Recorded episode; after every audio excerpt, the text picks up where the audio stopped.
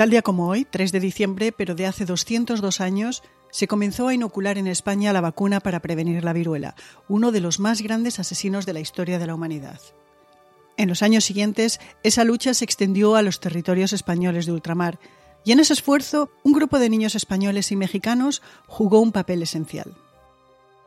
Hola, soy Ana Nieto y esto es Calendario de Historias, una producción de Audio Podcast para recordar el pasado, para indagar en algunos de sus momentos y personajes históricos y con ello buscar qué nos queda hoy. La variola, el virus que causa la viruela, es exclusivamente humano. Se especula que apareció hace unos 10.000 años entre los primeros agricultores en el noreste de África o en el creciente fértil de Asia. También se especula que pueden encontrarse rastros del virus en la momia de Ramsés V, un faraón que murió hace más de 3.000 años ya. Y por esas mismas fechas ya se menciona la viruela en los libros sagrados hindúes.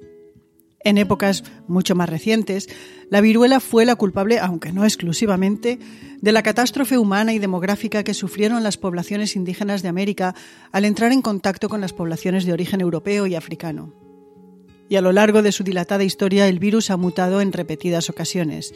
Al siglo XX llegaron dos, una considerada suave, que mataba al 1% de los infectados, y otra grave, con una letalidad del 30%. Había más, no solo mataba a uno de cada tres infectados, es que en el caso de los niños la letalidad se disparaba al 80%. De los enfermos que sobrevivían, un tercio se quedaba ciego y miles quedaban desfigurados con marcas en la cara. El paso por la enfermedad era un descenso a los infiernos. Fiebres altísimas, vómitos negros, hemorragias internas y pústulas por cara y cuerpo. Durante siglos se creyó erróneamente que la viruela la causaba el aire corrupto, también la ira de los dioses o el desequilibrio de la sangre. Y en Asia, ya desde la antigüedad se dieron cuenta que se podía prevenir la enfermedad mediante la inoculación de las propias viruelas. Esta práctica, aunque era muy arriesgada, era lo más efectivo que se tenía y se extendió por Europa y América en el siglo XVIII. El gran avance médico ocurrió a finales de este siglo, cuando Edward Jenner observó que las mujeres que ordeñaban vacas adquirían una enfermedad semejante, pero leve, y que después quedaban protegidas frente a la viruela. En 1796 empezaron con los primeros experimentos. Extrajo líquido de la pústula de la ubre de una vaca y se la inoculó a un niño. Este desarrolló una leve infección, pero quedó protegido frente a la viruela humana. Repitió el experimento y publicó los resultados. En ellos explicó que cuando se inoculaba a una persona con esta viruela vacuna, y de ahí viene el nombre de vacuna, la persona desarrollaba una infección y acumulaba líquido. Era posible entonces extraer ese líquido y utilizarlo para inyectar a otra persona. En otras palabras, era posible hacer una cadena humana de transmisión de la vacuna. Este descubrimiento se extendió rápidamente por Europa, donde se estima que morían 400.000 personas al año por la enfermedad. En 1803, el rey Carlos IV ordenó llevar la vacuna a Canarias y a los territorios de ultramar, incluyendo Macao y Cantón, en China. Y en esta misión internacional sanitaria, que dio la vuelta al mundo en tres años, un grupo de niños jugó un papel esencial. Sin ellos no hubiese sido posible la expedición Balmis, como se conoce a la hazaña en honor al doctor Balmis Berenguer, el médico a cargo de la expedición. Se necesitaban niños porque su corta edad era garantía de que no habían estado en contacto con la enfermedad, y se necesitaban varios porque era imprescindible pasar la vacuna de brazo a brazo en forma y plazos controlados durante la duración del viaje oceánico. Se eligieron para el viaje inicial de España a América a 22, 5 de Madrid, cinco de Santiago de Compostela y el resto de La Coruña. Todos procedían de inclusas, excepto uno, el hijo de Isabel Zendal, la enfermera a cargo de los niños. Zarparon rumbo a América en noviembre de 1803 desde el puerto de A Coruña y a bordo del María Pita. Junto a ellos viajaron un grupo de médicos, enfermeros y practicantes. Una vez en América, la misión se dividió y llevaron las vacunas a Venezuela, Colombia, Ecuador, Perú y México. Desde allí, en 1805, partieron hacia Manila, en el Magallanes. En esta ocasión fueron 25 huérfanos mexicanos los que transportaron la vacuna a Asia. La vacuna fue un parteaguas. Durante el siglo XIX la mortalidad por viruela declinó dramáticamente en Europa y América. En 1929 ya solo dos personas fallecieron por viruela en España. Y aunque durante la guerra civil hubo rebrotes, la enfermedad ya estaba bajo control. En 1955 ya era cosa del pasado. Se había erradicado. En 1966 ya solo quedaban casos en algunos lugares de África, Asia y Sudamérica. Y con el fin de hacer desaparecer esta plaga de la faz de la Tierra, la Organización Mundial de la Salud lanzó una campaña mundial para su erradicación. Y se logró. En 1977, un cocinero de un hospital de Etiopía fue la última persona en contagiarse de la enfermedad. Y sobrevivió.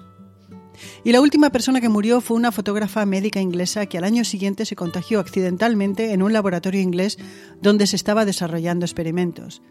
Finalmente, en 1980, la Organización Mundial de la Salud declaró erradicada la viruela. ¿Y desapareció? Como enfermedad, sí. Como virus, siguen guardándose muestras. Desde 1983, solo dos laboratorios tienen viales con la variola. Son el Centro de Control de Enfermedades, CDC, en Atlanta, Estados Unidos, y el Laboratorio Vector, en Moscú. En un principio se había previsto que en 1993 se destruirían las muestras sometiéndolas durante 45 minutos a temperaturas superiores a 120 grados centígrados. Sin embargo, esta fecha se ha pospuesto indefinidamente. Las razones que se han esgrimido son los avances en microbiología y genética que hacen posible que la variola pueda utilizarse para entender virus que nos siguen afectando o que pueden aparecer en el futuro. La muestra del virus en Estados Unidos reposa en un congelador azul metalizado cerrado con candado y encadenado dentro de una sala de seguridad máxima a la que solo un puñado de expertos tiene acceso. Unos científicos le llaman Harvey, pero otros no pueden olvidar que se trata de uno de los mayores asesinos de la historia y prefieren llamarle el Gran Fuego, o simplemente muerte moteada. Viruela en latín significa moteada, por las pústulas que recubrían la cara y los cuerpos de sus víctimas. Y otros 3 de diciembre ocurrieron otros eventos históricos. En 1842, durante la regencia de Isabel II, Baldomiro Espartero ordenó el bombardeo de Barcelona, más de mil proyectiles que dejaron entre 20 y 30 muertos. Y en 1984, en Bhopal, India, la fuga de un gas de una fábrica de pesticidas provocó 20.000 muertos. En 2001, el presidente argentino, Fernando de la Rúa, impuso el corralito en el país. En 2010, las protestas laborales de los controladores aéreos y la respuesta del gobierno llevó al cierre del espacio aéreo español. Para los interesados en saber qué más sucedió en 1798, el año en el que comenzó a inocularse la vacuna contra la viruela en España, destacamos que las tropas francesas entraron en Roma, secuestraron al Papa y proclamaron la República Romana, que legalizó el matrimonio civil y el divorcio. John Dalton descubrió el daltonismo, la enfermedad de la vista que impide ver colores. Y en España los ingleses tomaron la isla de Menorca durante una semana. Y terminamos el programa de hoy no con una cita, como es nuestra costumbre, sino con la lectura de los nombres de una placa instalada en el antiguo Hospital Real de Santiago y que recuerda a los cinco niños compostelanos que salieron de una inclusa para vacunar brazo a brazo a un continente. Juan Antonio, cinco años. Jacinto, seis años. Jerónimo María, siete años. Francisco Florencio, cinco años, y Juan Francisco, de nueve años.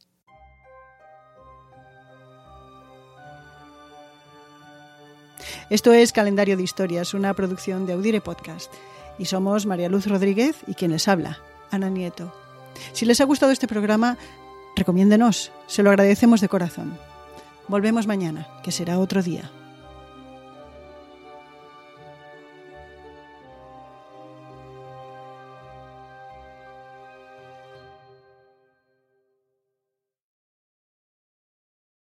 4 de julio, no te pierdas la película del verano. Are you ready? Damn right. Top Gun Maverick es una de las mejores películas jamás hecha. Disfrútala en la pantalla más grande que puedas. You got yourself a deal. Tom Cruise, Top Gun Maverick, clasificada PG-13. En un mundo donde extraterrestres acechan a los humanos, dos soldados deben esconderse para sobrevivir sin su Old Spice. ¡Cállate! ¡Cállate! Hombre, hueles re feo. ¿Que no te pusiste el nuevo Old Spice Dry Spray con frescura de larga duración? ¡Cállate! ¡Nos van a oír! No puedo. Apestas. ¡Te dije! ¡Se me olvidó el Old Spice!